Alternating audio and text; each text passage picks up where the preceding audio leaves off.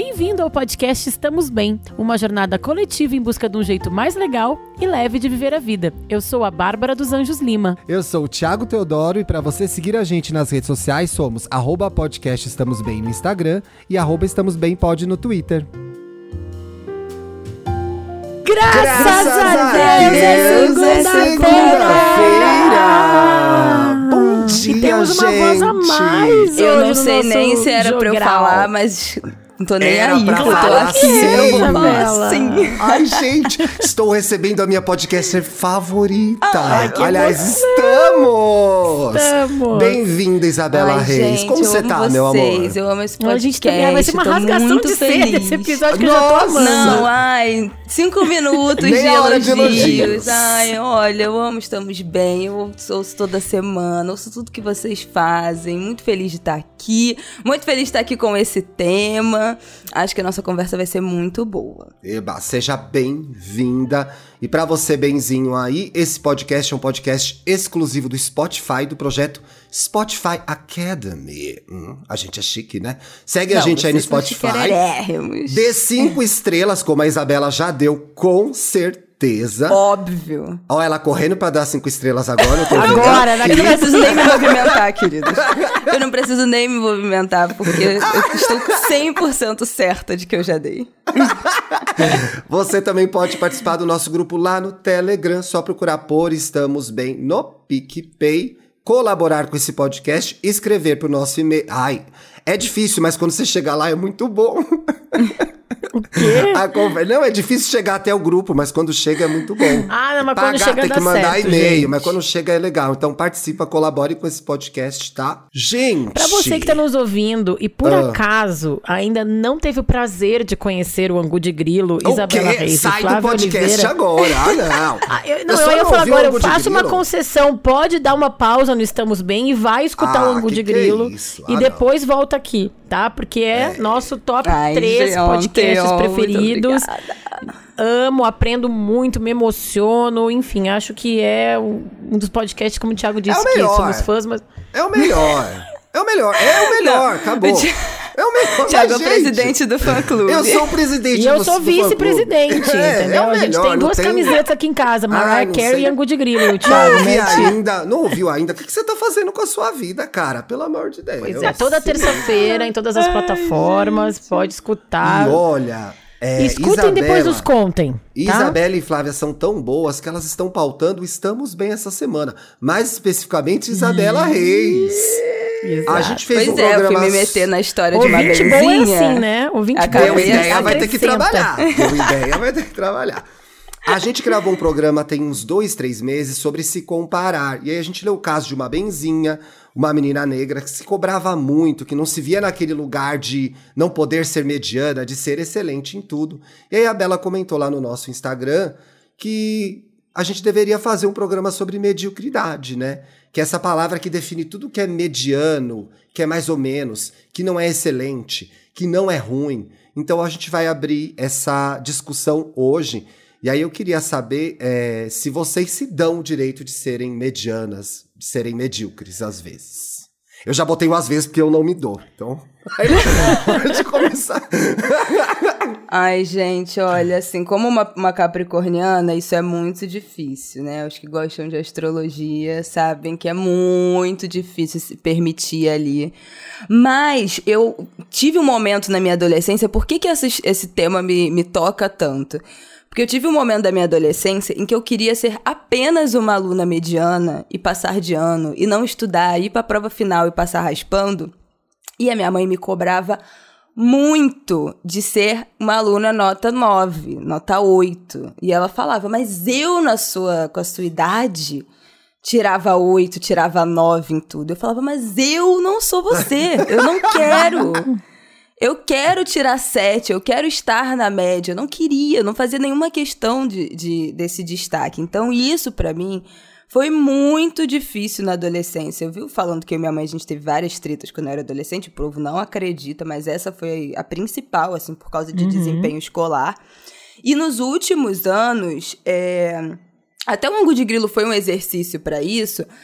Eu aceitei que, tipo assim, eu vou colocar projeto no ar, eu vou colocar minhas ideias na rua antes que elas estejam prontas. Porque não é esse pronto. O que, que é o pronto? O que, que é né? esse Eu pronto? acho que se a gente né? não lança. O que é o pronto? Ele não existe, né? Não chega, coi- entendeu? Então o Ango de Grilo foi pro ar, não tinha logo, não tinha editor, não tinha nada. Era tipo assim, era uma aposta nossa. Depois que tudo foi chegando, entendeu? Tinha conteúdo, gente, o que ajuda nas redes Que é sociais. o mais né, também. importante que, é o que a gente sempre fala aqui, né?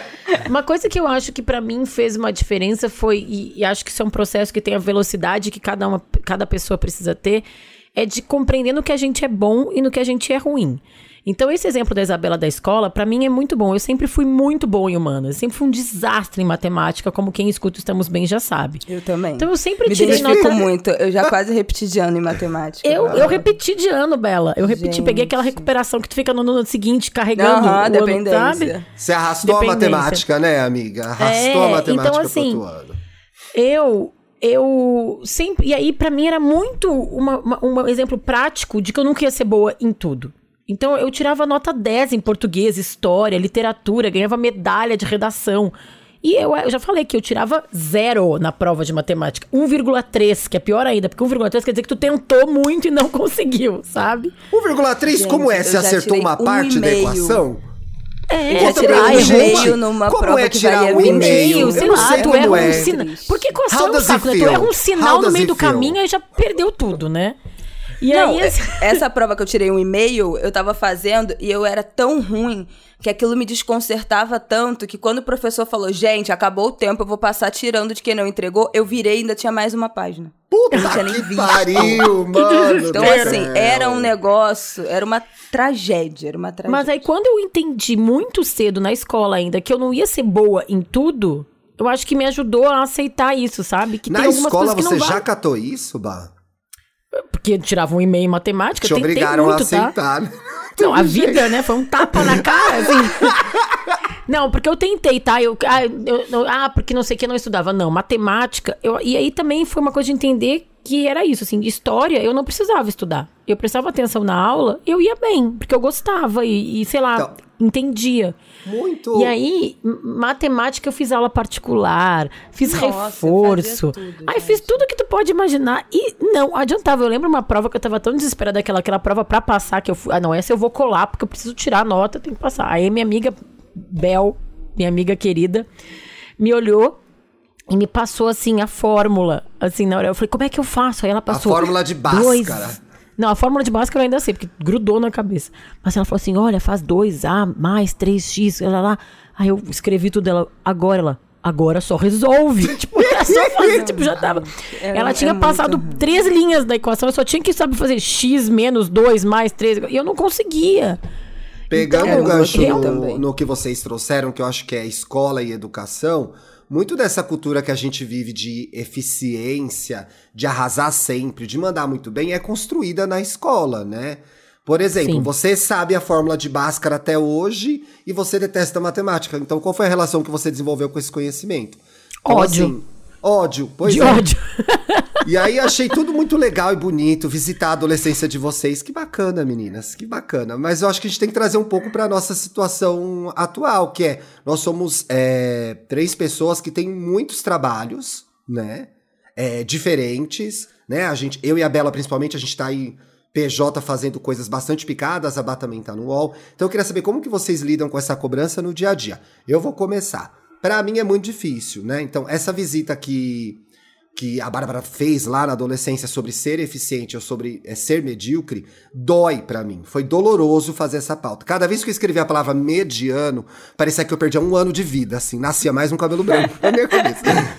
É muito difícil fazer esse exercício de aceitar que às vezes não vai ficar como eu sonhei, como eu planejei. E aí eu queria. é, isso me faz. é, faz me perguntar, e tem a ver um pouco com o comentário que a Bela fez lá no Instagram, que é quem tem o direito de ser mediano, entendeu? Eu acho que a minha autoestima enquanto homem gay foi construída em cima de uma eficiência que me traria aprovação. Então, parte do não ser mediano tem a ver com isso também, né? Que é você buscar uma, uma, um lugar bem sucedido, um lugar de aceitação, um lugar de destaque para, entre aspas, compensar, no meu caso, a minha sexualidade. Então, eu não consigo é, separar essas duas coisas. Eu queria saber como funciona isso para vocês. Pois é. Ai. Fala, Bela. Não, acho que assim, é, é, é, eu tava tentando aqui me lembrar qual era a história da Benzinha que me, que me despertou esse, esse discurso. E aí, como ela falava ali do lugar de ser uma mulher negra, e no discurso dela tinha muita relação, né? Ela ser uma mulher negra, eu acho que ela era tipo a primeira da família que entrou na, na faculdade, ou isso era uma, uma coisa muito nova na família dela. Eu acho que tinha essas questões é, de ser a primeira, e aí, por ser a primeira, ter que ter um desempenho muito acima da média. E eu acho que essa é muito da, da história da minha mãe. E, e eu cresci ouvindo ela falando isso: mulher não pode errar e mulher preta muito menos. Então, assim, isso é sufocante, né? Eu acho que isso, uhum. para mim, eu acho que muito menos, porque eu já, já nasci em outro contexto de, de privilégio. Mas no caso dela, uma cobrança, assim, é, de, de, ser exemplar o tempo todo, porque se você sabe que se você for 80%, não, é, não será suficiente. Né? E aí eu acho que isso entra é, em pessoas com deficiência, pessoas LGBT, QIAP+, acho que entra pessoas indígenas, né? pessoas não brancas, de modo geral. É, uma, uma certeza, e não é uma, uma autocobrança que é injusta, é uma certeza da sociedade em que o desempenho tem que ser 110, entendeu? Tem que ser 120. Uhum. Porque senão você nunca vai chegar numa vida mediana, né? Porque assim, não é, ah, você vai ter um uhum. desempenho 120 30% dos seus colegas brancos para ter um, um, salário que é menor, para ter uma qualidade de vida que não, que não corresponde ao seu, ao seu, seu esforço. esforço. Então, acho que isso é muito cruel. E crescer com isso é muito cruel. Minha mãe sempre conta que é, ela passou no primeiro vestibular que ela fez, ela passou numa, na PUC, passou numa faculdade particular. E não passou na, em faculdade pública. Ela imagina, não tinha nenhum dinheiro para cursar a faculdade particular. E antigamente saía no jornal, né? A, a, Sai, a lista a, de O meu saiu no jornal, gente. O meu saiu no é. jornal. Antigamente, na nossa época também, né, Thiago? Antigamente também conhecido como Nossa Época, Isabela Reis. Denunciei Saia... a idade aqui. e aí a minha avó comprou o jornal, viu que a minha mãe não tinha passado em faculdade pública e acordou a minha mãe naquele dia cantando aquela música que eu não vou saber cantar, mas que é, é, é Felicidade. Passou no vestibular. Mas a faculdade, mas a faculdade é particular. É particular. Gente, isso é de uma que pariu, que foda, né? Isso é de uma crueldade. É. Assim, é óbvio que agora a gente vê uma mulher de outro contexto, enfim. Mas olha o nível de, de cobrança e de pressão. E assim, e aí, voltando pra, pra agora, é, eu acho que essa é a linha do tempo aí da minha vida que me, que me tocou nesse assunto. Uhum. E eu já uhum. tive um relacionamento, falando agora de, de, uma, de uma vida mediana, é, com uma pessoa que queria ter ou, ou tinha e almejava ter aquela vida, tipo assim, do cidadão médio. Como? Tem a sua casinha, é, viaja ali às vezes de carro, não tinha grande é, ambições de fazer viagens pelo mundo, de ficar rico, de conhecer milhões de lugares e culturas, não sei o que. Queria ter uma vida assim, ó, pá, aquela vida pacata. Pacata eu acho que é a palavra. Aquela pacata, vida do cidadão sim. médio mesmo. E eu nunca quis isso, então isso me incomodava profundamente. E quando a gente terminou, eu lembro que eu falei na terapia, eu ainda muito, né, vivendo meu luto na, na fase do ódio. Eu falei assim: então, tomara que agora ele arrume uma mulher mediana, que não queira, que queira ter essa vida, não sei o quê. A minha terapeuta falou assim: talvez tomara. seja exatamente isso que ele quer. Que ele precise, né? Gente, né? aquilo ali. Não abre, sabe uma assim, fenda, né? Faz uma fenda. Gente, pá. e aí, foi eu acho que nesse momento que eu entendi que, que, que, que essa mediocridade, aí eu, eu falo assim, sem o, o peso negativo, né? O ter uma vida mediana, sem estresse, sem grandes ambições é absolutamente normal. E a Mas é gente é que vive numa sociedade nesse é lugar, muito. né, Isabela? E a gente vive nessa tem... sociedade que tem que ser tudo muito, tem que tudo ser tem que ser muito e o melhor, né? Tudo tem e, que ser muito melhor. E eu tô melhor. numa outra ponta, Isabela. Eu fui criada, eu não sei se é uma coisa minha, não sei se é da criação, tem um pouco de tudo, mas eu sou uma pessoa que tem muito problema com ambição. Eu, a gente fez um programa sobre ambição. Eu não quero uma vida não sei se eu me identificaria com esse teu ex aí, talvez em alguns aspectos, assim, eu quero viajar, eu gosto de viajar, uhum. eu tenho os meus prazeres, eu dou muito valor aos meus prazeres, eu, eu sou uma pessoa que tem lados muito hedonistas na minha vida, mas eu não sou uma pessoa muito ambiciosa, e eu carreguei o peso da ambição como uma palavra negativa durante muito tempo na minha vida. Então, talvez isso tenha me, me ajudado a aceitar que às vezes a gente vai ser mediano.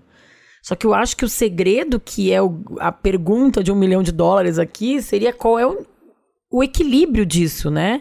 Porque em algumas vezes tu tem que ter ambição, tu tem que querer mais, tu tem que sair da tua zona de conforto, que é aquela coisa, né, que, eu, que é a frase que eu detesto, tipo, ah, é fora da zona de conforto que a magia acontece.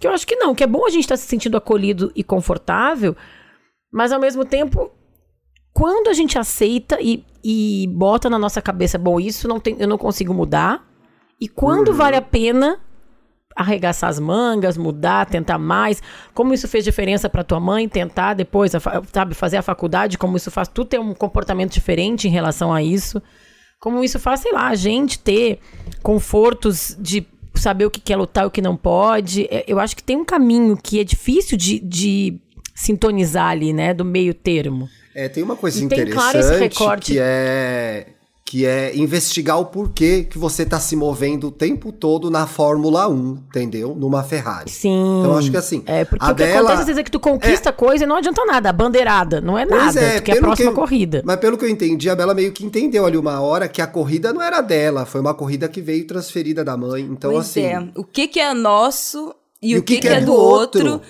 e o que, que a gente acha, né, que, que é, é, que tem certeza que é nosso, nossa, eu sou ambiciosa, mas na verdade tá só perturbando a nossa cabeça. Exato. A gente às naquele vezes caso nem daquela quer. benzinha, ela tava tipo assim, gente, eu não aguento mais ter que fazer esse esforço absurdo. E eu acho que eu nem quero, eu quero ficar aqui na média. Mas a gente fica na cabeça, não, não pode. Não pode querer estar, não uhum. pode estar uhum. confortável onde você tá. Não pode não querer sempre crescer, ficar maior e melhor e maior e melhor, né? Então, o que que é realmente o que a gente Teu, quer da nossa né? vida, né? E o que que é essa pressão que às vezes não é nem em uma pessoa, né? Como naquela época da minha adolescência era na minha mãe. Mas na comparação, a gente está o tempo todo vendo a pessoa que é mais rica, a pessoa que é mais feliz, a pessoa que tem um casamento melhor, a pessoa que tem uma casa, casa mais bonita. Melhor. Então, tipo assim, pô, eu tô e que às vezes nem é a casa que a gente quer, casa. nem é o é. casamento que a gente quer, nem Exatamente. é a profissão que a gente quer, nem é o que a gente quer. Sabe assim, ai, a fulana tá, nossa ela e o marido fazem tudo junto. Deus me livre, entendeu? Não quero fazer tudo junto com meu marido, mas aí tu tá invejando não, gente, ali, porque, nossa, casamento do Instagram história, lindo, maravilhoso. Eu tenho uma história totalmente excelente sobre fazer tudo junto com o marido. Eu vou a uma academia, o Bruno vai a outra totalmente diferente. E aí, pandemia e tal, blá blá, retomamos as, a rotina de exercícios. Eu sugeri, assim, sabe, passo sal, joguei. Aí, se a gente fizesse a academia juntos, Deus me livre você na sua academia. eu na minha. E ó, veja só. Eu tô lá na minha academia, tem um casal que malha no mesmo horário que eu. Um casal de homens gays, um pouco mais velhos e tal. Eles eram lindos de máscara, tiraram a máscara, não foi legal. Eles... Eles malham juntos todo dia. Eu não aguento mais. Só de ver então, eu já então, militei. Assim, eu queria! Eu queria ou eu tava inventando moda? Entendeu? E a gente tá inventando. Ou eu tava inventando e, mas moda. sabe uma coisa que é, essa coisa que vocês estão falando, juntando as duas coisas, tá? Tanto do casal quanto do, do da mediocridade. E, e, eu acho que o problema para mim do aceitar o mediano é o que vocês falaram antes, é o do não fazer. E eu já contei aqui sobre a história dos esportes, do beach tênis, que no, aí eu lembrei, porque no começo eu e o Marcos íamos fazer, íamos fazer juntos. Aí a gente fez umas duas aulas juntos. Eu falei, não, faz tu no teu horário, faz tu meu. A gente se encontra de vez em quando, joga junto no final de semana e tal. Mas, né? Porque ele fica, vai, eu sei que ele tá fazendo de um lugar de muita bondade. Aí, vai, amor, faz assim, arruma aqui. Mas chega uma hora que eu falo, Capricorniano é intrometido, quer ficar é, melhorando entendeu? tudo, quer falar tudo, é. tudo ele sabe. Não, amor, Capricorniano tá tudo ótimo, ele sabe. assim, só levanta é um pouquinho mais a mão pra sacar. Deixa eu fazer do meu jeito. Hum. Mas o que eu acho que é o problema maior dessa história do, do da ambição, do ser medíocre, não sei, é o não tentar algo que a gente quer. Então, depois que a gente passa por esse processo que a Isabela falou, o que, que é meu, o que, que é do outro e tal, chegar nesse lugar do Tiago de eu não exijo menos que o máximo das minhas Não. coisas, menos do que o perfeito, aí que é o ruim. Porque Péssimo. aí tu nem faz. É isso. A Isabela botou o ângulo de grilo na rua do jeito que deu e aí virou ótimo. E podia ter dado. Deve ter tido alguns outros projetos que ela tentou fazer e não deu certo. Eu sei que comigo já aconteceu isso. Mas tu faz. Faz. Eu vou lá, eu vou jogar beach tênis. Cheguei, eu era uma horrível, não Tá, sabia mas jogar. aí, amiga, como Tem que aquele a episódio gente... de Friends muito bom, que é, só tô terminando que é a Mônica, Tá. que é a rainha da perfe- do perfeccionismo, né? A Mônica, que ela não quer fazer nada que não seja perfeito. E aí ela decide, ela é assaltada, roubam os documentos dela e tal. E aí ela finge que ela é a Monana, lembra? Que ela encontra a mulher que Lembro. roubou ela. Lembro. E aí ela vai fazer uma aula de sapateado. Ela falou. Ah, tu tá- aí a, a professora falou: tu tá fazendo tudo errado. Ela, ah, mas pelo menos eu tô fazendo, eu tô tentando. Porque eu acho que às vezes a gente tem que saber se a gente é ruim, se a gente é bom. E se a gente não tentar, Tá, mas aí Perde como a, gente, como a gente acomoda a frustração de aceitar que naquilo a gente vai ser mediano, né? Muita gente comentou... ah, e aí é o livre, eu abri, gente. Eu Aí abri é o esse livre. post lá no nosso Twitter e aí teve um, um ouvinte que comentou, eu achei muito interessante, sobre essa história de quando se esforçar para receber um retorno e quando entender que a gente é mediano mesmo. É o Rafael, olha o que ele falou. Às vezes ser mediano é suficiente, a depender do retorno, da reciprocidade. Ser mediano é, poupa muitos esfor- esforços, diminui a expectativa. Eu não vou me matar por um trabalho ou uma relação pessoal que o retorno não é excelente para mim. Então aí o fato de decidir ser mediano, ser medíocre também tem a ver com a resposta que o outro pode te dar? Ou é só com a gente? Eu acho que. Eu acho que tem a coisa da, da demanda de energia e do retorno, né? Não, não Tô só aqui. o outro. Não só o outro. Não, porque, Às vezes é o amiga, só tu- assim, porque eu achei importante trazer isso. Porque eu fiquei com a sensação de que. Um beijo, Rafael, que acompanha a gente toda semana. Que, ah, então larga a toalha! Então não tenta mais nada, entendeu? Essa é a minha, essa é a minha primeira reação, sabe? É os extremos, né, Ti? É. Mas eu acho que é a questão do retorno, que eu acho que não necessariamente tem que ser atrelado a outra pessoa. Então é assim, às vezes é o, a natação do Thiago que. Que retorno tá te dando? Ah, tu tá se sentindo melhor, mais disposto, tu consegue nadar cada vez um pouco mais rápido. Às vezes é, sei lá, é o trabalho que tu começa a, a receber uma promoção. Não tem a ver com o outro, tem a ver contigo, com o que tu- quanto que tu te dedicou e conseguiu uma promoção. Ou sei lá, Não, eu o acho que reconhecimento do outro também não é bom? Quando alguém vai lá e. também é, mas eu acho que ele não pode ser a Arrasou. única, a única, É, mas o único não, objetivo. eu não sabe? acho Porque que o reconhecimento entra nisso. Eu também não acho. Porque assim. Eu não Porque às vezes tu tem um sei, reconhecimento e eu não tô adianta de nada, tá- conseguindo- Eu não tô conseguindo elaborar exatamente por que eu não acho que o reconhecimento do outro entra nisso. Mas eu acho que o aceitar ou, ou, a, ou a- a- o negócio de essa batalha entre ser ou não mediano, né? O aceitar ou não que em algumas áreas da sua vida você vai ser mediano, é pessoal, entendeu? E não adianta outra pessoa ficar é, bater palma se você fez um, um bom trabalho e, e- e, tipo assim, se no geral aquele trabalho você exercer. Sabe por quê? que eu tô pensando aqui que. Por que, que eu tô com um raciocínio tão confuso? Porque eu acho, que, pensando aqui, refletindo, eu acho que esse negócio da gente escolher ou aceitar em que áreas da vida a gente vai ser mediano tem a ver com prioridade. Hum, Por quê? Sim. Eu aceito, por exemplo, ser mediana na atividade física, porque eu não tenho tempo e nem Uhum. quero e nem vontade de virar uma sarada agora, malhar todos os dias, fazer aeróbico e só comer é, batata doce com frango. Eu não quero isso. Então, assim, eu serei mediana dentro do contexto geral do que é uma pessoa que malha, eu serei mediana. Dentro da minha vida, eu estar conseguindo malhar duas vezes na semana é excelente. Mas em comparação com outro, é óbvio que o meu desempenho é mediano. Na época que eu trabalhava de carteira assinada, eu detestava o meu trabalho e eu era absolutamente mediana. E eu sabia disso. Eu era aquela pessoa que chegava e ficava enrolando no computador pra não ter que trabalhar. Tipo assim, vou ficar quieta pra ninguém me passar nada. Eu fazia, tipo assim, o básico do básico do básico. E eu sabia que naquele trabalho eu estava me, me, me colocando nesse lugar de mediana porque eu não gostava de estar ali. E, eu- e aí, tudo bem, isso me fazia infeliz. é, isso fez com que eu pedisse demissão. Mas, Bela, às Bela, vezes, gente... rapidinho, se- antes de você Fala. continuar, eu só quero é, ilustrar isso que você falou com um depoimento também de um ouvinte que é era tem a ver com isso no trabalho, ó. Eu sou medíocre, demorei muito para perceber, pois me esforcei por muito tempo em tudo para ser melhor, mas sempre havia alguém ou algo melhor. Então percebi, ah, era outro comentário, mas percebi que havia essa busca inalcançável, inalcançável pelo melhor. E que as coisas que eu faço de alguma forma já são boas o suficiente. Pronto. E aí as pessoas vivem perguntando esse negócio pra mim, do tipo, ai, tem que ser feliz no trabalho, aquele negócio. Negócio de, ai, tem que ser feliz no trabalho, não sei o quê. Gente, tra- se fosse, né, como diz Marina Se fosse Santelena, bom, trabalhe com o que você gosta, você não vai gostar de mais nada. Eu acredito É. muito nisso. E se fosse E assim- bom mesmo, a gente não era pago, né? A gente pagava pra Exatamente. fazer. O que é bom mesmo, gente, eu sempre falo isso. O que é bom E mesmo, a assim, o trabalho pode ter um lugar na sua vida que é você chegar lá, faz o seu trabalho, você é um profissional ok, você ganha o seu salário ok, e você vai ser excepcional é, viajante do mundo nas suas férias de um mês na sua CLT. Verdade. Você vai ser excelente em viajar, você vai ser excelente é, na vida social com seus amigos, você vai ser excelente na sua dedicação com a sua alimentação. Sabe assim, eleger um- uma área da sua vida ou uma, um- uma, uma lacuna em que você será mediano, tipo assim, ah, então eu vou ser muito feliz no meu trabalho, mas o meu trabalho não me remunera o suficiente, então o meu padrão de vida vai ser um padrão mediano. Mas, pô, você tá muito feliz naquele trabalho. É, que te realiza, mas que infelizmente não te remunera. Então, ter uma qualidade de vida, ter um padrão de vida mediano, é uma coisa horrorosa nesse contexto? Não, né? Mas Porque assim, gente, é uma realidade. Ninguém vai ser bom em tudo. Porque não, tem energia e não tem horário no Não dia. tem horas no Sabe? dia pra Isso é uma coisa que a maternidade, a Isabela vai me entender, a maternidade te mostra É assim, ó, escancarado na esse tua negócio cara. de priorizar pra mim é priorizar. é Então, assim, o que, que, que é importante pra ti em relação à maternidade? Com, com o- o Martin e eu com a Bia. Ah, sei lá, eu. Eu vou falar uma coisa que eu deleguei totalmente: a alimentação. A alimentação, a Bia foi pra escola.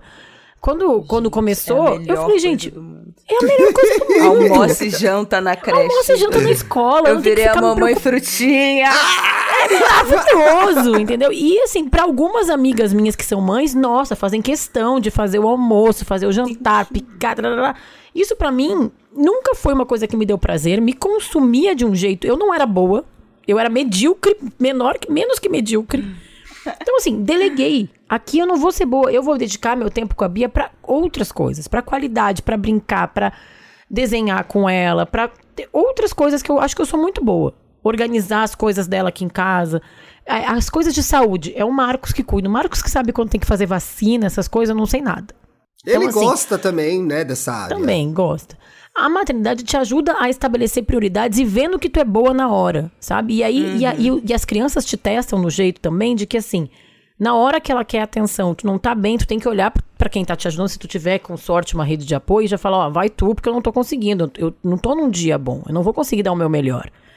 E é isso na vida, o ideal seria que a gente conseguisse transpor essa consciência pro trabalho, pros outros relacionamentos. No que que eu sou bom? No que que eu vou conseguir me dedicar o suficiente pra usar a quantidade limitada de energia que eu tenho, né? Porque somos seres humanos, a gente precisa dormir, a gente precisa se divertir, a gente precisa a gente não, vai- não pode gastar 100% da nossa energia num trabalho, numa faculdade, num Poxa. mestrado, enfim Várias Então, descobertas nesse programa. num projeto. Então, assim, se eu.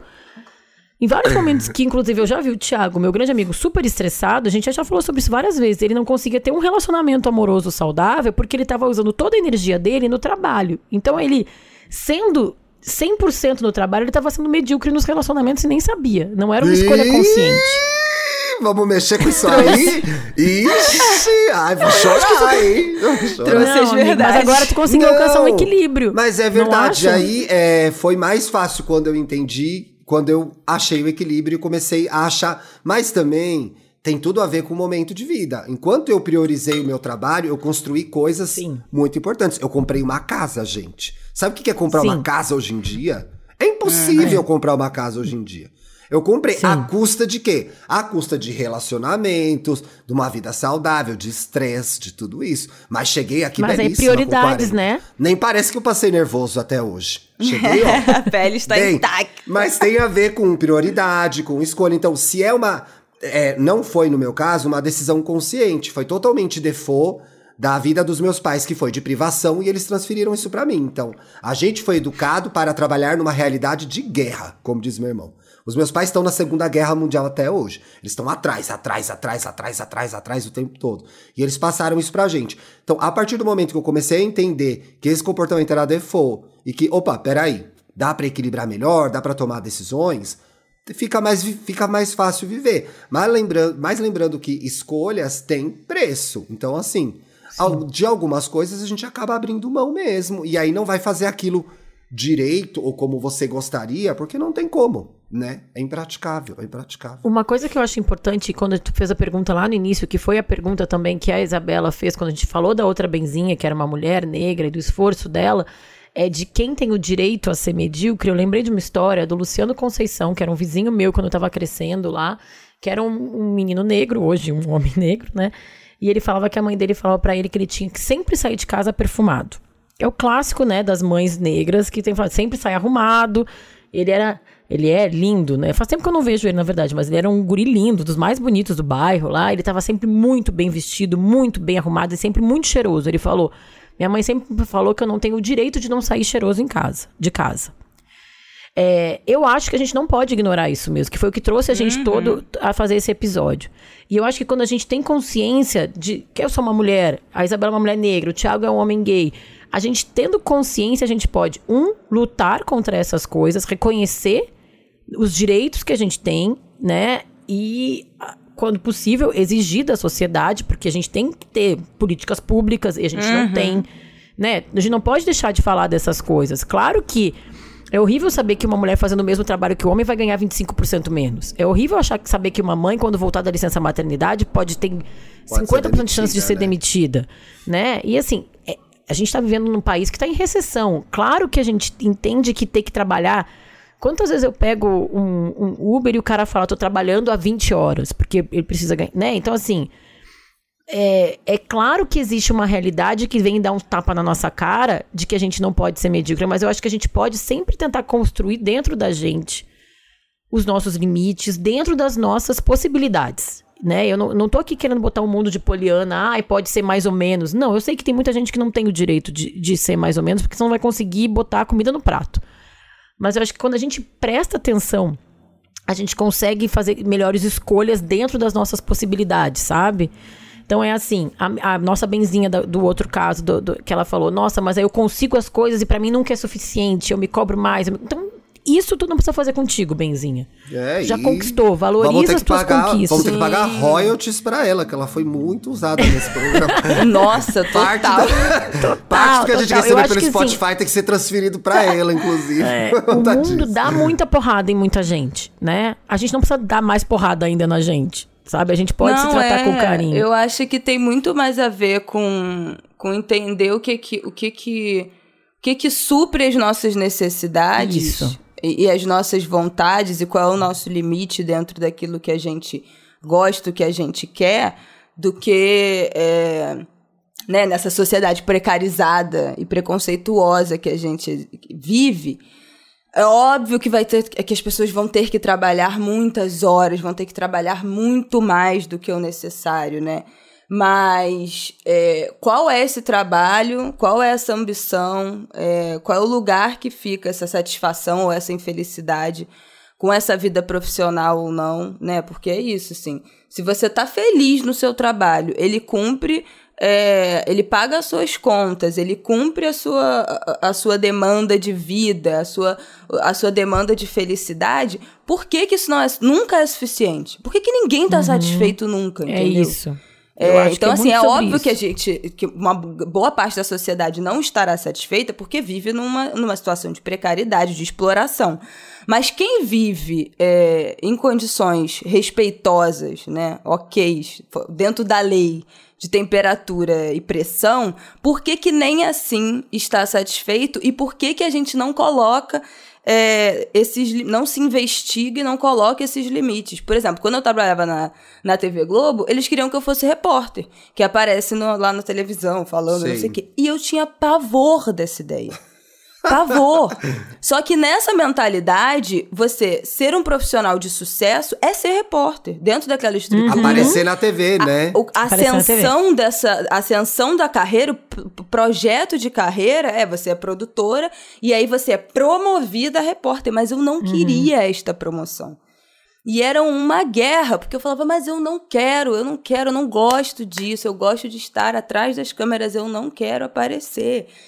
E aí, quando eu falava, gente, eu vou pedir demissão da TV Globo, meu Deus, como assim? Aquilo era um fracasso para as pessoas, era um Sim. É, símbolo e do isso fracasso. é muito um autoconhecimento, né, Bela? Porque eu também já passei por situações em que a minha chefe foi demitida e o caminho natural seria eu ir para a posição dessa pessoa, me oferecer para este cargo, falar que eu era boa, e eu já falei que não. Porque não era o lugar que eu queria, Nossa, porque eu tinha jamais. outros lugares. Já Gente, eu tenho horror a ser chefe. Eu falo, eu não quero Eu ser O chefe Thiago, nunca na o minha Thiago vida. falou pra mim, vai, vai. Amo. E eu não, cara, eu tenho outras prioridades. Eu tenho o podcast, eu tenho minha filha, eu tenho minha vida pessoal, eu tenho o trabalho que eu gosto e eu gosto suficientemente do que eu gosto, do meu trabalho. Tenho uma remuneração que me satisfaz neste momento de vida. Então, tudo bem aqui. Porque às vezes a gente. Sabe aquele, aquele ditado, arruma sarna pra se coçar? Total. Às vezes eu eu acho falo, que o de caminho- ser chefe, eu seria uma chefe horrível. Eu acho que o caminho de não, o caminho confortável do, do bom medíocre é aquele que não arruma problema pra ele. Porque às vezes a É, pessoa é É, é bom. Não arrumar problema pra si é bom, né? Isso é uma discussão que eu tenho com o Rafael, meu marido, várias vezes, assim, discussão de, de debate, que eu falo, Sim. não, eu estou muito bem aqui no Rio de Janeiro, morando aqui, minha família tá perto, meu filho, não sei o que, é minha casa. Ele falou assim, mas se você recebesse uma proposta de trabalho fixo em São Paulo, pagando X, você não iria? Eu falo, não, eu não iria. Mas é muito dinheiro. Eu falei, mas não interessa, porque é outra vida, é outra... Agora com filho, nada é tipo assim, você pega a sua mochila e vai embora, E vai, é. Tem coisa que o dinheiro, assim, óbvio, né? Se for, ele fala, mas se fosse um 100, 150 mil reais por mês, porra, Ah, aí é não. outra Três dígitos, Aí- tudo aí bem. vai pra- é. Aí é outra Aí eu vou morar, coisa. sei lá, né? Nem Ah. Pirapora Mas, do assim, Norte, né? Pensando, pensando, né, como, como os jornalistas, no caso, são pagos, o que não é outra coisa. Eu falo, É. cara, não vale a pena Um abrir mão da minha menos que vida. 150 mil por mês, né, Bel? Um Quem pouquinho. me dera. Uma coisa ou outra. Não vale a pena, entendeu? Então, tipo assim, ah, eu prefiro, preferiria continuar na minha vida medíocre para algumas pessoas, mediana aqui no Rio de Janeiro, não sei o que nessa na minha vidinha mais ou menos, que eu não acho mais ou menos, eu acho ótima. É muito isso. feliz na minha vida, estou muito satisfeita, mas que para algumas pessoas seria um fracasso. Nossa, como é que essa fulana não aceitou esse emprego, se mudar? Gente, pelo amor de Deus, o que é a nossa vontade não deveria ser encarado é, como mediocridade no sentido negativo, mas no sentido Exato. positivo, de sim, eu, ne- nesta questão eu serei mediana, porque é isso que eu quero, é isso que eu tenho vontade, é isso que eu tenho para entregar. essa é a minha e não tem vontade. nada de errado com E isso. tem Eu muito a ver não só com desejo, saber né? o que você quer, mas também fazer uma leitura, e eu vi isso nos casos, a gente tá indo pros casos, fazer uma leitura do que você conquistou e do que você já tem. Existe uma Uhum. dificuldade muito grande de olhar e falar, gente, tá bom, por que que, por que, que eu tô me angustiando? A hora de Né? parar. Então, Nossa, a pra mim é felicidade, isso, assim, qual é a hora de felicidade- parar? A felicidade não, não virá, essa felicidade que talvez você nem. alguém tenha te vendido, ela não virá de você ser promovido, de você morar num lugar maior, de você estar num outro relacionamento, mas virá de você reconhecer o bom lugar que você tá. E eu acho que a gente tem muita dificuldade de fazer isso numa sociedade que vive da nossa insatisfação. Total. A sociedade capitalista vive da nossa insatisfação. Nos relacionamentos, no trabalho, no nosso dinheiro. Então, o tempo todo, as pessoas, o sistema tá dizendo pra gente que não tá bom. Então a gente precisa parar, respirar e olhar o que tá bom, o que não tá bom, do que que eu gosto, do que que eu não gosto, pra daí tomar decisões como essa lá de mudar de cidade, não sei, né? De mudar de emprego, de mudar, largar o marido, largar a esposa, porque alguém te falou, ai, você merece uma pessoa melhor. O que, que você sabe da minha vida, gata? Cuida Né? da sua Cuida vida. da sua vida, né? Cuida da sua vida. Então, assim, também reconhecer o espaço que você ocupa, né? E aquilo que te satisfaz, e desligar um pouco esse botão da sociedade te dizendo o tempo todo: não Isso, vai dar, é. tá pouco, hein? Ah, É. mas você não tá tão feliz é quando você. suficiente. 95% feliz? Ah, não. Vamos pra 100. Quero 100% de E é isso, felicidade. né? A gente se reconhecer e a gente. É uma acho que o puta processo de reconhecimento ele passa por uma, uma identificação com os outros, mas também por uma outra parte que é muito pessoal. Porque tem momento que cobram, né? Ai, assim, as mulheres têm que fazer isso, os gays têm que fazer isso. Gente, é muita gente. Eu sou eu, eu É muita tenho a minha história. Sabe? É uma galera e eu não concordo com todo mundo, só porque, né? Ai, concordo escreve com ali feminino. pessoas, né? É, sabe? Ah, porque as feministas, Ó, porque tá não sei o que. Nossa, mão, tem ó. tanto. Tá é, tem mão. tanto recorte dentro das coisas, né? E aí te colocam papéis que, muita gente às vezes está pegando no automático, né? Então eu acho bem importante a gente parar e saber o que é nosso, sabe? Assim, ai, e uma viagem pra praia aqui pertinho, às vezes eu te dá mais satisfação do que viajar num perrengue pra Europa, sabe? O medíocre é bom, sabe? Uma viagem de passar, tipo, 10 dias fazendo muito, tudo que tu quer, com dinheiro confortável no litoral, às vezes vai ser melhor do que passar fome na Europa só porque tu vai ter uma foto na frente da Torre Eiffel, sabe? Tem muito de Depende aparência. também da prioridade da pessoa. Às vezes é o sonho dela, né? Ah, Ó, férias que não funcionam são aquelas, gente. Ai, vou descansar, aproveitar minha cidade. Isso dá errado, não faça isso. Vá pra algum lugar. Ai, não, vou aproveitar minha cidade. Você nunca aproveita, você fica dentro de Conhece casa os na internet. Vai pra é. cidade vizinha, vai, Vai, pro município do lado, mas vai. Vai, é. Você tá em São melhor. Paulo? Vai pra Campinas. Muda de ares, faça alguma coisa. vai Esse conhecer golpe- mais gente, mais coisa lá. É, não, isso aí não tem nada a ver com mediocridade, tem a ver com, ó, inteligência. Seja esperto. Você não vai fazer nada na sua cidade. Você vai pros mesmos lugares. Tem a ver com perrengue, né? Perrengue chique. É. Vamos pros casos, Ti? Não estamos bem. O que, que é o não É a estamos sua bem. Bárbara? É a sua vez, benzinho ou benzinha ou benzinha. Está passando por algum problema? A gente vai te ajudar. Toda terça-feira, atualmente, Ih, a vai gente faz mudar. os É, enfim. No começo vou- da semana, a gente Eu vou faz mandar um, um, caso post, pra né? Isabela ler aqui. Você. A gente faz um post nas redes há um sociais, mês estamos- nessa de aí, Então- vai mudar aí, não um dia aí. Vai Gente, aparecer ativa um o sininho lá do Instagram do Fica Estamos de Bem. olho nas redes sociais do Estamos Bem, porque a gente geralmente no começo da semana faz um post revelando o tema do programa e convocando geral, você ouvinte, para mandar um caso para podcastestamosbem@gmail.com. A gente escolhe alguns e tenta ajudar aqui. Mande o seu. Vamos pro primeiro caso. Medo de perder oportunidades por não ser excelente. Oi, Ti, Bárbara e Isabela. Tudo bem com vocês? Me chamo Luna. Ai. Luna Buco. Ai, que droga, essa sabe essa história, de história? novo, gente. Todo mundo já ouviu essa história. Eu não vou contar. Vai ouvir os outros programas. Eu não vou contar Tá a bom. história de novo. E esse tema A me menina que muito... escolheu o nome, não fui eu que coloquei. Tá bom. E esse tema me chamou muita atenção pela fase que Quem me encontro quiser, me pergunta no Twitter que eu conto no Twitter essa história. Vai. Sou uma mulher negra, entre os 28 anos... Como ela tá assim? entre os Ela 28 tá- anos, por aí. Sabe aquela pessoa tá que aqui. mente idade? Ela, ah, tenho Sei, que 29, se perde no 28, caminho. 27. E Glória terminei recentemente Glória o mestrado, que tanto queria após passar por tempos horríveis de escrita durante a pandemia. Também trabalho em uma instituição que considero boa, mas que não está no meu projeto de vida. Lembrando do episódio anterior perfeito do Estamos Bem. Ó, obrigado. Acontece que em todos os projetos ou atividades que me envolvo, preciso me dedicar muito para ter a sensação de que não estou abaixo da média. Como isso muitas vezes não é consciente, frequentemente me vejo abraçando tudo e fazendo dobrado pelos outros para eu conseguir achar minha atuação minimamente razoável, seja nos estudos ou no trabalho. Quase não entreguei minha dissertação porque julguei que não estava boa o suficiente, mas na banca de defesa fui muito elogiada. Ou seja, mesmo me dedicando muito, me sinto uma farsa. Hoje Porra, estou com uma sensação de estar estagnada após o mestrado e com muito medo de estar perdendo boas oportunidades. Mas sei que essa sensação vem do medo de não ser boa o suficiente para as próximas etapas que pretendo alcançar concurso público e doutorado. O medo de não ser excelente no futuro tem me paralisado. O que fazer? Beijo, amo ouvir vocês. Ti, todos os seus podcasts são tudo. Tadinha. Tadinha. Gente, ela, gasta, aquele, ela, ela não é medíocre ouvindo podcast. Ela sobre- escuta todos os É, podcasts do. Thiago. Ela já é uma pessoa né, muito boa em ouvir podcasts. Mulher, entendeu? esse é o problema. O que, que você tá fazendo com o tempo da sua vida? Ouvindo meus podcasts? Vamos focar essa energia em algo mais produtivo, Luna. Poxa. Gente, aquele sobre síndrome da impostora, né? Total, né? Total. Total. Eu acho que- caso clássico, o né? que É ela da escreveu- Parece o caso dela.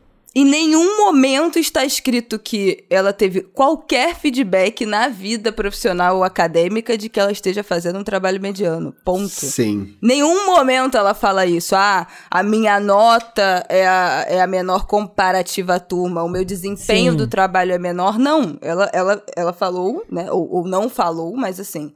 O, o, que- o que ela diz no texto é que ela é boa em tudo. E que os feedbacks que ela recebe são é, na altura do, do trabalho que ela tem entregue. Então, assim, eu acho que ela precisa acreditar no que as pessoas falam. Porque se, se, se o chefe, se as pessoas do trabalho dela estão falando que ela faz um trabalho excelente, né? Se a, a orientadora do mestrado, os colegas do, do ambiente acadêmico estão falando que ela faz um trabalho excelente, se ela está sendo elogiada na banca, tem que acreditar. Aí, minha Não filha, é? é a terapia para lidar com essa síndrome do- do- da impostora, porque ela não está sendo mediana. Não E está sendo mediana. E eu acho no- que tem um desdobramento desse pensamento também, que eu acho importante a gente explorar, que a aluna traz, é que, diante dessa situação, começa a rolar o efeito contrário, que é de a gente se paralisar e não conseguir entregar as coisas boas que a gente faz. Porque aí você começa sempre.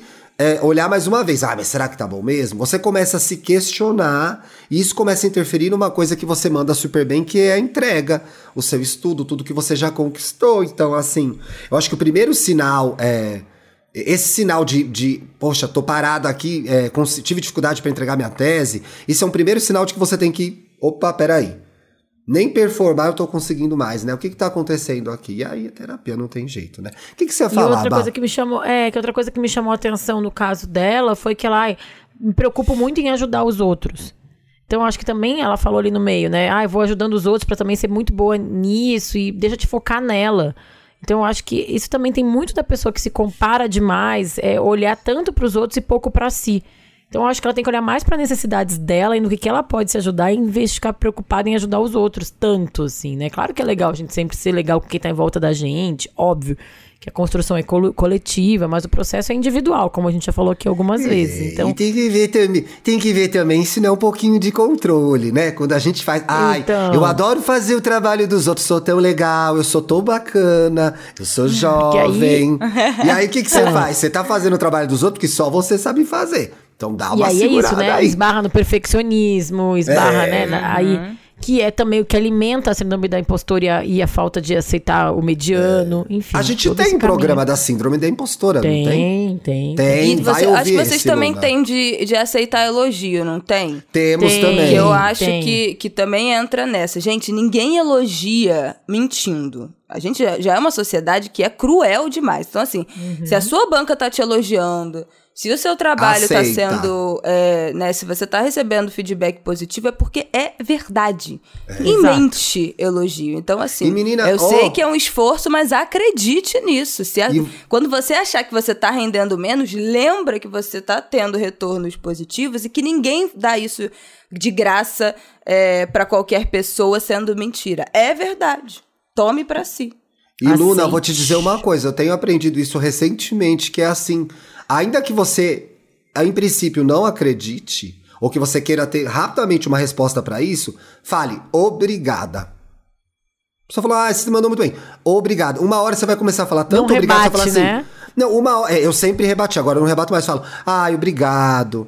Ah, obrigado. Uma hora você começa a acreditar e você começa a perceber o valor que seu trabalho tem. Então agradece. Isso Aceita. mesmo. Aceita. Boa, tia. Bela, você pode ler o próximo?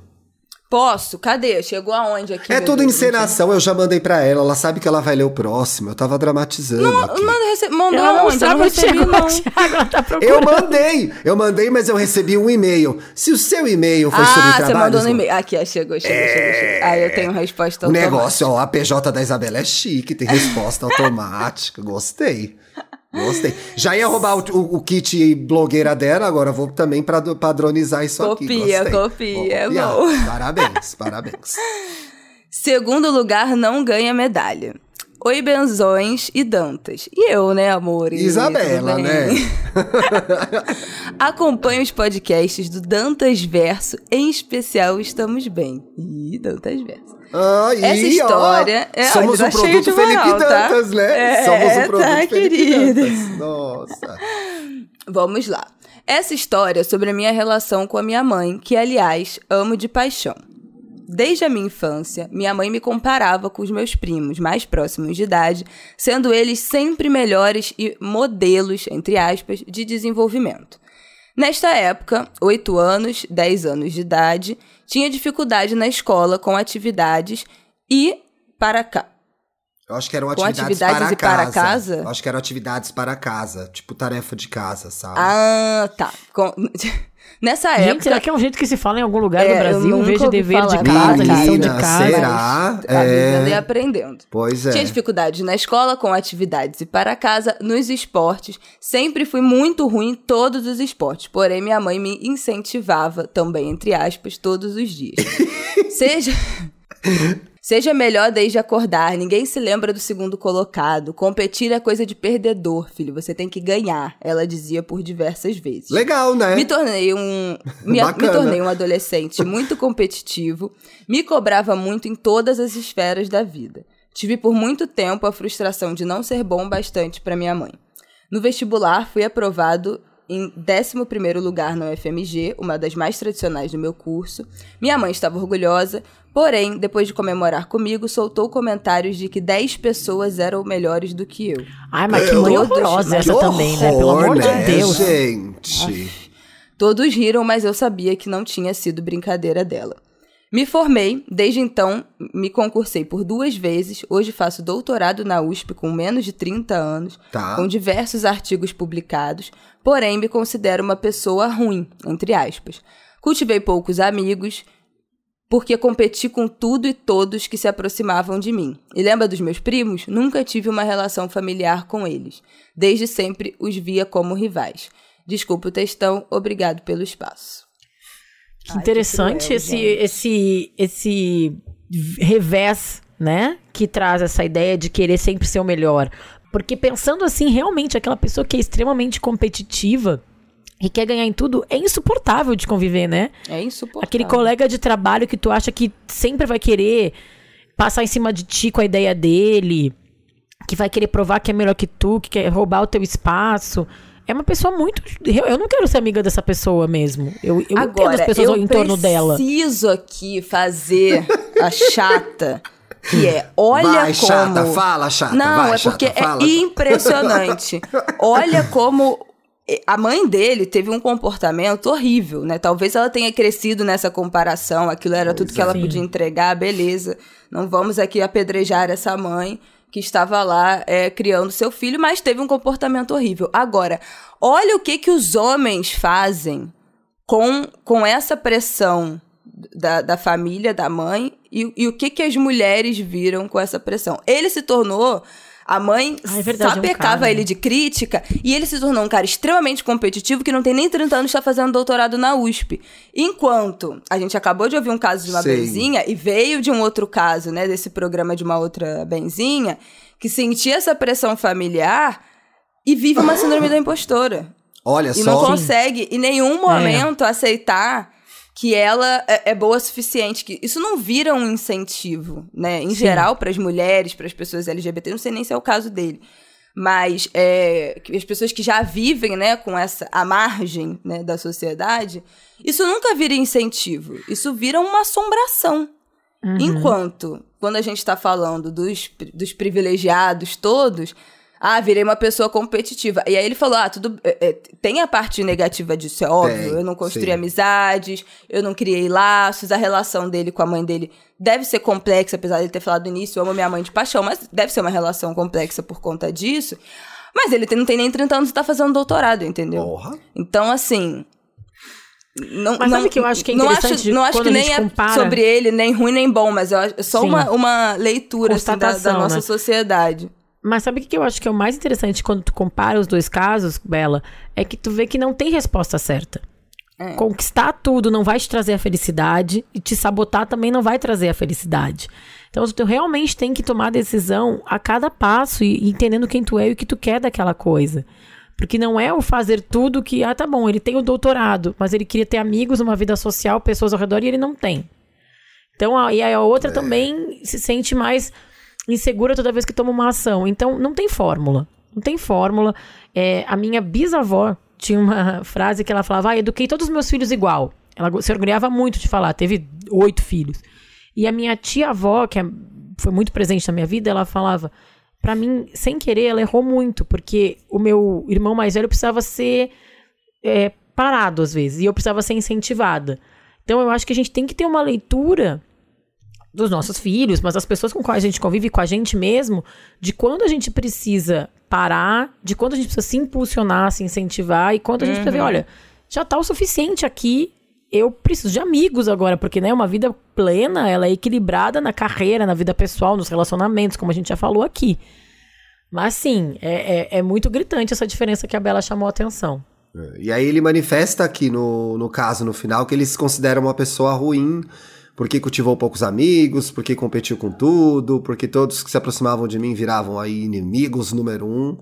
Eu acho que não é tarde. Ele conseguiu reconhecer que isso deve estar tá fazendo falta para Ah, ele isso é legal, agora. realmente. Então é, é, talvez agora analisar até onde ele chegou, o que foi bom, o que foi ruim, do que ele quer se desfazer, o que não faz mais sentido para ele, né? E aí ver até avaliar em alguma medida é, tudo, é, tudo isso que ele tem, dois concursos, e mestrado e doutorado na USP, o que, que ele quer levar adiante. E eu acho que essa discussão é totalmente plausível perto dos 30 anos, porque você já tem alguma construção de vida, então você já tem algo para olhar para trás e para olhar para frente, e não considerar a, a- a- o jogo perdido. O jogo tá mais do que ganho.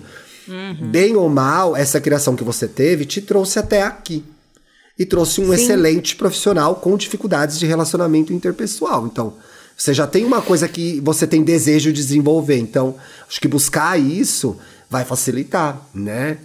E as coisas não são antagônicas, né? Tipo assim, agora Sim. se você resolver que você vai focar a sua energia pra sua vida pessoal, pra construir novas relações e se segurar, porque aí eu acho que é um exercício diário, né? Porque isso é muito comum. Você encarar as pessoas com um olhar de concorrente e falar, não, essa pessoa não está competindo comigo. Você vai ter que se lembrar isso todos os dias, cada Ainda vez mais que quando tu você constrói essa. essa... tiver, é, quando né, veste durante essa, essa carapaça, né, do- vai, vai- vai ter que desconstruir tudo disso um pouquinho. Mas focar agora um pouco da sua energia na sua vida pessoal e social, você não vai precisar largar o seu doutorado e a sua carreira por isso, entendeu? As coisas não são uma gangorra. Exato. Vai dar, vai ali equilibrando, porque, né, não sei se ele tem essa sensação de que, ah, não, agora não tem mais o que fazer, e se eu for focar pra minha vida pessoal, vai ser virar as costas, vou ter que virar as costas Não de toda a precisa, carreira que eu né? construí. Jamais, gente, pelo amor de Deus. E, um- e vindo de uma pessoa competitiva para outra, querido, chama ele de Leandro. Leandro, use essa sua competitividade quando ela fizer sentido e nas coisas que você vai precisar dela, né? Você não precisa chegar na frente de todo mundo na fila do Mac, sei lá. Não sei o quão competitivo você é. Eu sou Não, porque bastante. Ficar postando corrida na calçada. É, Cara, eu já tive entendeu? um, um relacionamento com uma pessoa que era competitiva dentro do relacionamento. Isso era horrível, assim, sabe? Tem- Queria, Num relacionamento isso é a morte, né, gente? É Porque é uma horrível, a pessoa construção que quer ser conjunta. mais- sei lá, Pois é. ter lido mais livros, visto mais filmes, sabe? Assim, É, até nisso a pessoa quer terrível, competir. não. Então não é legal. Você essa- é jornalista, né? Também jornalista tem isso. Quem viu mais? Quem viu mais? Você fala, ah, não, mas eu vi esse filme. Mas eu vi a primeira versão. Ah, não, mas eu li o livro. Ah, mas eu vi os manuscritos em Londres. Ah, mas eu vi. Jornalismo faz isso com a gente um pouco, gente. Estamos os três aqui. Tem que saber dar uma mas é isso que eu tô segurada. falando. Não, e eu sou, né, que nem, a, que nem a Bela, filha de jornalista. Então, assim, a gente é educado meio nesse do, do, do valor do conhecimento, mas a gente tem que reconhecer também, ó. É. Você Quando mesmo já leu tudo, já situação, conhece né? tudo. Você é uma dessas. Vamos falar a verdade. E quando não leu, fica triste. Fica triste. Agride crianças em competições de hotel. A gente sabe dessa história. Parque dos Dinossauros é a resposta certa. Pra quem escuta o Dantas Verso, apenas digo isso. A carta Gente, dizia Jurassic meses. Park. A carta dizia Jurassic Park. A pessoa de tem que interpretar as coisas. Isabela, eu não lembrava um bom- exemplo. Ela juiz, lembrou do programa. Não, Ela um lembrou do juiz, programa. ele, ele os meandros das Ah, regras, entendeu? Obrigada, Bela. injusto Obrigada. Estamos em que Eu país mesmo? jogo Que nem com você fala regulamento aqui. embaixo do braço. Regulamento embaixo do braço. Não tem essa. Não, não há espaço pra criatividade. O jogo é objetivo. Pra ficar melhor,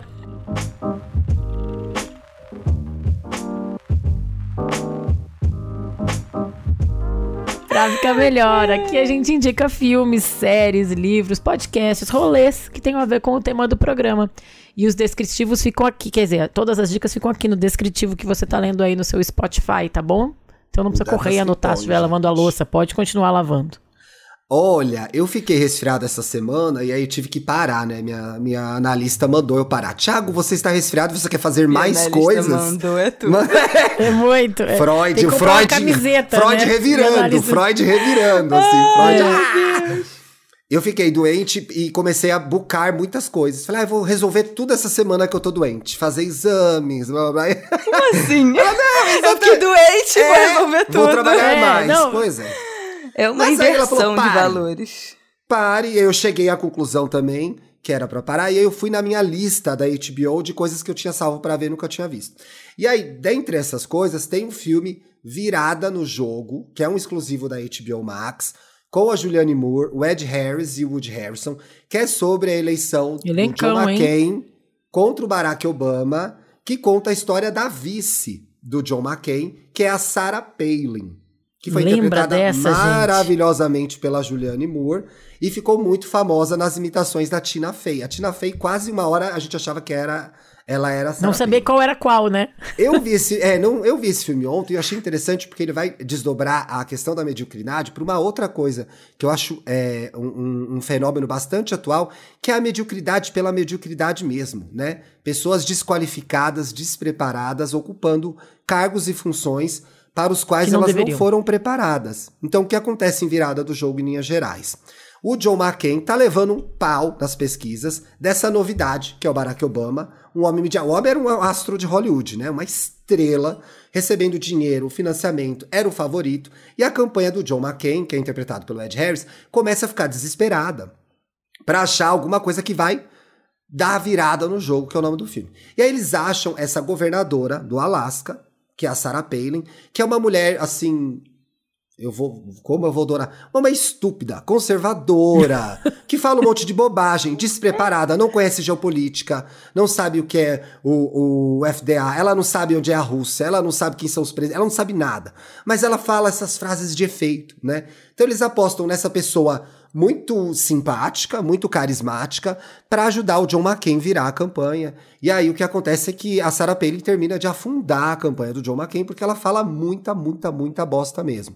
O filme humaniza bastante a Sarah Palin, entendeu? Como uma mulher é colocada nessa situação, como ela é des- desrespeitada muitas vezes pelo simples fato de ser mulher, mas também mostra, isso eu achei muito interessante, e aí vale a pena ver 10 anos depois, como foi plantada uma sementinha da estupidez também nessa eleição.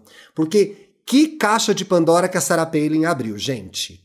A caixa Nossa. das atrocidades que o Donald Trump ia trazer oito anos depois. Então, toda aquela bobagem, toda essa babaquice que a gente viu se desdobrando, inclusive aqui no Brasil, também aconteceu nessa eleição. Então, mostra, inclusive, o John McCain, que era o candidato republicano, um cara bastante republicano no sentido né, de defender o país. Ele começa a ficar assustado quando ela começa a falar que o Obama é árabe, que ai, ele tem que sair do país, ele é um estrangeiro. As pessoas começam a xingar e fazer ofensas racistas nos comícios do McCain. E o McCain começa a ficar preocupado, falando, no que que a gente mexeu, né? O que que a gente foi inventar?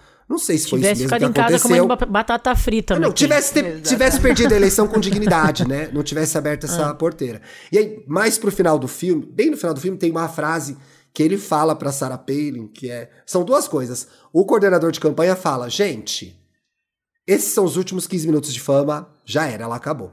O McCain fala pra ela: cuidado com esse poder que você tem dentro do Partido Republicano hoje, né? Muitas pessoas vão seguir o que você fala. E aí, gente, bem ou mal, essa, todas essas ideias ficaram ainda mais fortes dentro desse partido. E, e a gente viu o desdobramento disso lá com aquele Uhum. Traste boçal. laranja. E aí, como esse traste é, reverberou também, inclusive aqui no Brasil, com o nosso traste, né, gente? Então, achei bem legal. E a mediocridade no sentido mais vil, Sim. no sentido. Pior sentido que essa palavra tem, que é assim, o despreparo, a desqualificação. É, um, é horrível de ver, gente. É horrível, horrível, horrível. E de um a lugar Julianne que Moore está é, né? ótima. Julianne Moore está ótima. Nossa, E perfeito. de um lugar que é isso, né? Que é mais de uma injustiça do que de uma escolha de aceitar. É o contrário, É, né? e Ela é uma pessoa medíocre que, pergunta, né? que teve uma ambição que não deveria ter. É, né? Sim, É o contrário, você se, né? você se pergunta até assim, gente, que tipo de pessoa que tem as chances do mundo, entendeu? Quantas são as pessoas medíocres que estão aí é, sendo sendo incentivadas, né? Levando, Gente, sendo aposta de a alguém. gente vive sob um a era da governo mediocridade. de medíocres. É! É. não De, é? de homens brancos medianos, Ah, horrorosos tiveram- que não- no, em conhecimento, suas áreas profissionais. Exatamente. Absolutamente Exatamente. ignorantes. É uma coisa horrorosa. A gente está vivendo num regime, o exercício da mediocridade aqui em nossas Exercício. vidas diariamente. Exatamente. São pessoas despreparadas, desqualificadas, que não têm nenhum destaque, nenhuma projeção em absolutamente nada nas suas E áreas é isso, né? Pra mim isso tá uma- e é o resultado que- é esse. Porque no que eu escolho ser mediana, eu não vou querer me colocar à frente de quem eu sei que é bom. Exato. Eu não vou pra uma Olimpíada de ministra, eu vou ser matemática. ministra da educação? Não, eu vou ter um podcast Não, eu não vou que pra uma Olimpíada de fazer. matemática, gente. Não vou, entendeu? Eu sei que eu sou ruim nisso. Deixa que as pessoas que são boas Exatamente. nisso que E vão fazer somado isso. a isso, uma gente que odeia o Brasil e o brasileiro, Odeia o como Brasil. diz a Isabela Ah, é, bom. de Grilo. Odeia, Não, odeia o Brasil. Odeia o Eu Brasil. odeio a gente, odeio Odeia esse a lugar. gente, Eles odeia, odeiam odeia, tudo. Mas Carlota Joaquina, Vocês né? têm aí um. Eu tenho um uma indicação melhor? que é Ah. na onda da- do novo app de streaming preferido da gente, que é a Star Mais, Star Ai, eu tô Star amando! Plus. Tô amando. Eu chamo Ah, de eu vou de ter que Star- assinar, gente. Assina, Ah, é- é um- é Eu um tô caminho louca sem pra assinar volta, pra ver. Only Murders in the Building. É maravilhosa! É maravilhoso. Mas aí eu tô vendo dessas séries que a gente começa a maratonar desde o começo, né? Pra aquela série pra relaxar, eu tô vendo New Girl, que é uma série muito gostosinha de comédia que, com a Zoe de Chanel. E aí são quatro. Começa que são quatro pessoas com entre 25 e 30, 30 anos, vai. Pessoas de 30 anos que moram juntas em Los Angeles, num loft. E os quatro personagens, na verdade, principalmente o- o Winston, o, o Nick, eles são medi medíocres, medianos no que eles fazem. Um, o Nick foi um cara que fez faculdade de direito, passou no exame da ordem lá, mas decidiu que queria ser barman por uma escolha dele. Ele falou: "Cara, eu fiz o exame da ordem pra ninguém falar que eu não podia, mas aquilo me dava desespero, não me fazia feliz". E aí ele vai, começa, começa a série como bartender, depois ele acaba virando sócio do bar, ele se encontra naquele lugar. E é muito interessante isso, como ele abre mão do caminho ideal que as pessoas acham que a pessoa tem, né? Ser advogado pra ser bartender no primeiro momento, e era muito mais feliz assim. Ele falou, cara, eu sou feliz com essa vida, não preciso fazer algo que vai arrancar meu couro, tirar minha felicidade, como a Bela falou do trabalho. E tem um outro personagem que é o Winston, que também ele ele jogava basquete e aí ele não era muito bom, ele começa a ter toda uma piada que ele jogava na Letônia e aí ele volta para os Estados Unidos. Ele mas a Letônia é boa de basquete, né? Esses países Ah, é? Não do sabia. leste europeu são bons de basquete. Não É. sabia. Mas aí também mostra, assim, ele como ele é, demora a se encontrar, a, a- a se achar, e eles todos levam ali, fora um personagem específico que é o Schmidt, que é muito ambicioso, todos os outros eles levam uma vida suficientemente boa. Eles moram com os amigos, eles são felizes, eles têm relacionamentos, eles têm os seus trabalhos. Mas em vários momentos eles discutem, não, gente, tá bom assim. Hoje eu não quero fazer nada. E, e é muito engraçado. A série é sobre as relações, é muito engraçada, muito divertida, mas me chama muita atenção a gente falando sobre isso, sobre mediocridade essa semana. Eu tava vendo a série e falei, cara, vou indicar porque fala como leveza, como a gente pode aceitar as nossas escolhas, sabe? E E ser cada- feliz com elas. E cada vez mais a gente vai descobrindo que é bem mais simples ser feliz, pessoal. de É verdade. isso. Nossa, é. bem mais simples. E a gente Bela. escolhe, né? Não é escolhido pelos outros. É, pelos a outros, gente escolhe, A gente e aí, escolhe e aí é mais gente, fácil. O mais fácil, às vezes, é o melhor mesmo. Eu vou aqui que é mais fácil pra mim. Ótimo. E dá tão menos trabalho, cansa Oh, tanto Nossa. Eu- antes de dar meu, meu, meu, meu pra ficar melhor, fazer só um parêntese que você falou isso do que do cara da série que largou o direito pra ser barman. Neste momento tem duas amigas minhas de colégio, de vida, que pediram demissão, que largaram o direito. Uma tá indo pra Bahia, assim, Bahia. sei lá, trabalhar. Ser tá feliz. indo, tá indo Tá indo. trabalhar em hostel, quem tá indo o lugar vi- certo já. viajar, tá indo, tipo assim, viver no meio do mato, o que pra muita gente deve ser, nossa, olha o fracasso, né? Abriu mão, O que que tá nossa, acontecendo com ela? O que que aconteceu, né? Tipo assim, e largou tudo. pirou, E assim, essa aí quem pirou. conhece ela tava só esperando ela perceber que era Ah, isso que, que a faria legal. feliz. Porque tinha a cara dela, tem tudo a ver com ela. A gente, no- né, o nosso grupo de amigas tá super feliz que ela realmente, finalmente, né, bom. encontrou esse caminho. E a minha outra amiga também já tava super bem colocada na vida profissional e falou: gente, ó. Forte abraço, pediu demissão, ainda não sabe o que, que vai fazer da vida, mas o plano é, inicial é largar o direito e vai explorar, vai fazer aula de cerâmica, vai fazer curso disso, vai fazer curso daquilo, que também poderia ser visto como um fracasso, mas for, foi uma renúncia importante em busca da felicidade, né? Que Muito aí é, o que que é, o que que são essas posições, né? Dos, nossas posições ditas como as maiores, as melhores na sociedade.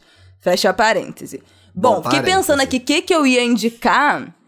E eu vou ser repetitiva, que eu sempre indico esse livro, mas a gente falou muito aqui hoje é, da nossa educação, né? E fal falando principalmente das mães, dos pais, como é que a gente foi educado.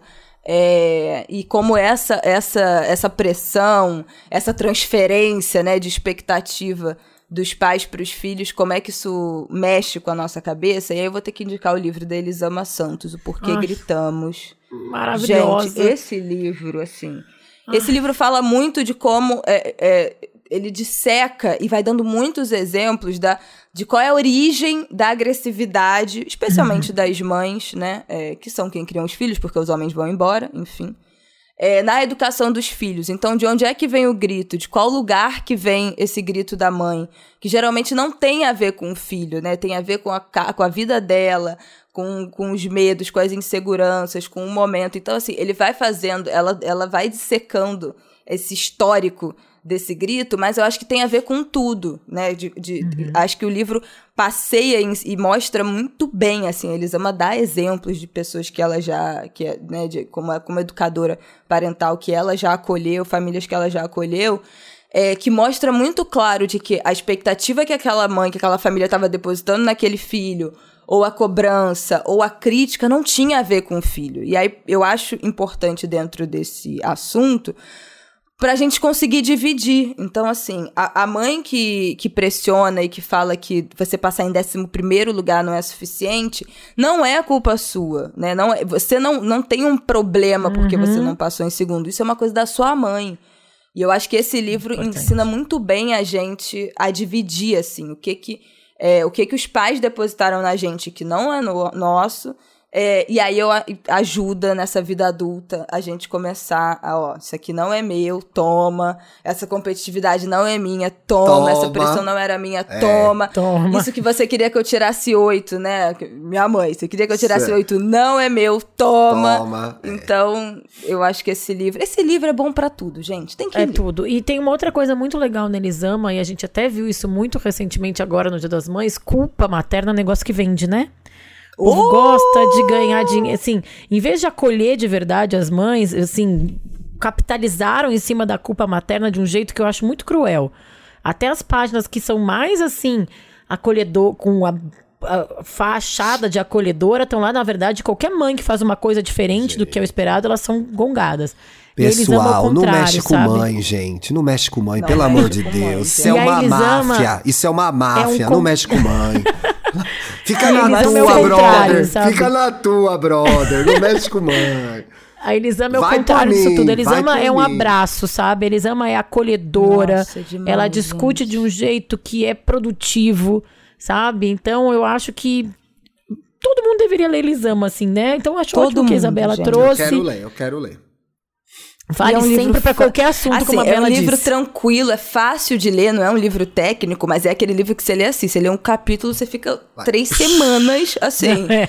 estatelado no chão. Nossa, Mas esse agora. negócio de culpa materna, quero falar aí se tiver a mãe ouvindo a gente, que se acha uma mãe medíocre, mediana, no pior sentido da palavra, que não se acha uma boa mãe. Eu me recuso a normalizar a culpa Também, materna. não é normal a gente sentir culpa. Os pais não Ah, eu achei horrível culpa. isso. Eu acho horrível isso. Isso é uma coisa que a sociedade normalizou, que nasce uma culpa, nasce uma mãe, o cacete. Eu me recuso. Eu sou uma excelente mãe. Sou uma mãe Eu maravilhosa, sou a melhor a mãe que eu poderia ser, melhor pra, pra minha filha. Não, e eu acho não aceito essa, isso. Essa romantização da culpa materna, como Eu tu falou não nossa mãe como aceito, culpa, essa capitalização aceito. que rolou nesse Dia das Mães, inclusive, de várias Não pessoas postando a culpa da mãe, tarará, tarará. Então, assim, gente, é. Não vamos alimentar É um- esse bichinho da culpa. Não, Não, não vamos. sabe? Isso aí somos pode, mães maravilhosas. pode pegar somos- essa culpa e entregar que isso aí é do outro, é da é sociedade do patriarcal. outro, é da sociedade Eu, que não te ajuda. Os homens acordam às 6 horas da manhã, se veste, sai de casa, bate a porta, vai embora, não sente uma culpa. É. Aí é a gente que tá aqui 24 horas com a criança, ai, a culpa materna. Não, não, não, não, não, E quando não tá 24 horas também, porque tem que sair pra trabalhar, porque tem que sustentar, porque tem que É fazer as coisas. não. Então, assim, é a sociedade patriarcal que é a culpada, não é a mãe, não, tá, aceito, gente? Não aceito. Beijo. Dito Fiquem com essa no final, né, Bela? Dito isso. Retoma. É Mães. porque, grit- é porque gritamos, né? É porque gritamos. livro. Porque gritamos com a sociedade Não é que eu tô querendo comprar na Amazon aqui agora. Oi. Tá bom, tá Mas pode É gritar. isso. eu, eu que mexer com mãe, eu, ó, boca fria, tô na minha aqui. Ai, Se quiser, pega o, meu, pegue o programa pra você. Tô indo embora, tchau. Eu não vou me meter. Mãe falou, você obedece. É isso, gente. Não discuta. Não discuta. Bela, muitíssimo Gente, amei. obrigado. amei. Obrigada, Bela. Maravilhosa. Um beijo pra Flávia também, que somos Muito fãs. citada. Gente, eu só vou nos podcasts falar mal da minha mãe, mas assim, minha mãe é maravilhosa. Mãe, Parte te da amo. vida adulta. Você Quando fez um excelente trabalho. Quando o Martin E e a Bia filha, tiverem né? mais de 20 anos, eles vão fazer isso com vocês também. E assim com a idade, tá tudo certo. gente, a gente se vê na semana que vem. Uma boa semana pra todo mundo. Lembrando que a gente vai ao ar toda segunda-feira. Bela, deixa suas redes. Gente, estou por lá pelo Instagram, no arroba Bela Reis, Bela com um L só. No Twitter, Bela Underline Reis, falando absurdos. No Twitter já é minha outra Brigando, personalidade. brigando, brigando, brigando. Profissionalmente no Instagram, estou no Angu de Grilo, meu podcast citado aqui, que eu apresento com a minha mãe, a jornalista Flávia Oliveira, e também no Pepe é Cansada, aí falando bobeira, falando de relacionamento, a gente trata de assuntos importantes, mas com muito mais leveza, falando desse universo feminino, relacionamento, comportamento, corpo, autoestima, autoimagem, com Berta Salles e Thaís Odelli em todos os players também. Sucesso, meu amor. Parabéns Sucesso pelo seu demais. trabalho. Obrigado por ter vindo mais uma Parabéns vez. Super, super obrigada, obrigada por estar aqui um com a gente. beijo. Amei, amei. Tchau, Beijo, gente. Beijinhos! Boa semana. Você ouviu o podcast Estamos Bem? Siga a gente nas redes sociais, no Instagram, arroba podcast Estamos Bem, e no Twitter, arroba Estamos Bem. Quer mandar sua pergunta, sugerir um tema para o próximo programa, abrir seu coração? Escreva pra gente em podcastestamosbem.gmail.com. Até a próxima segunda-feira.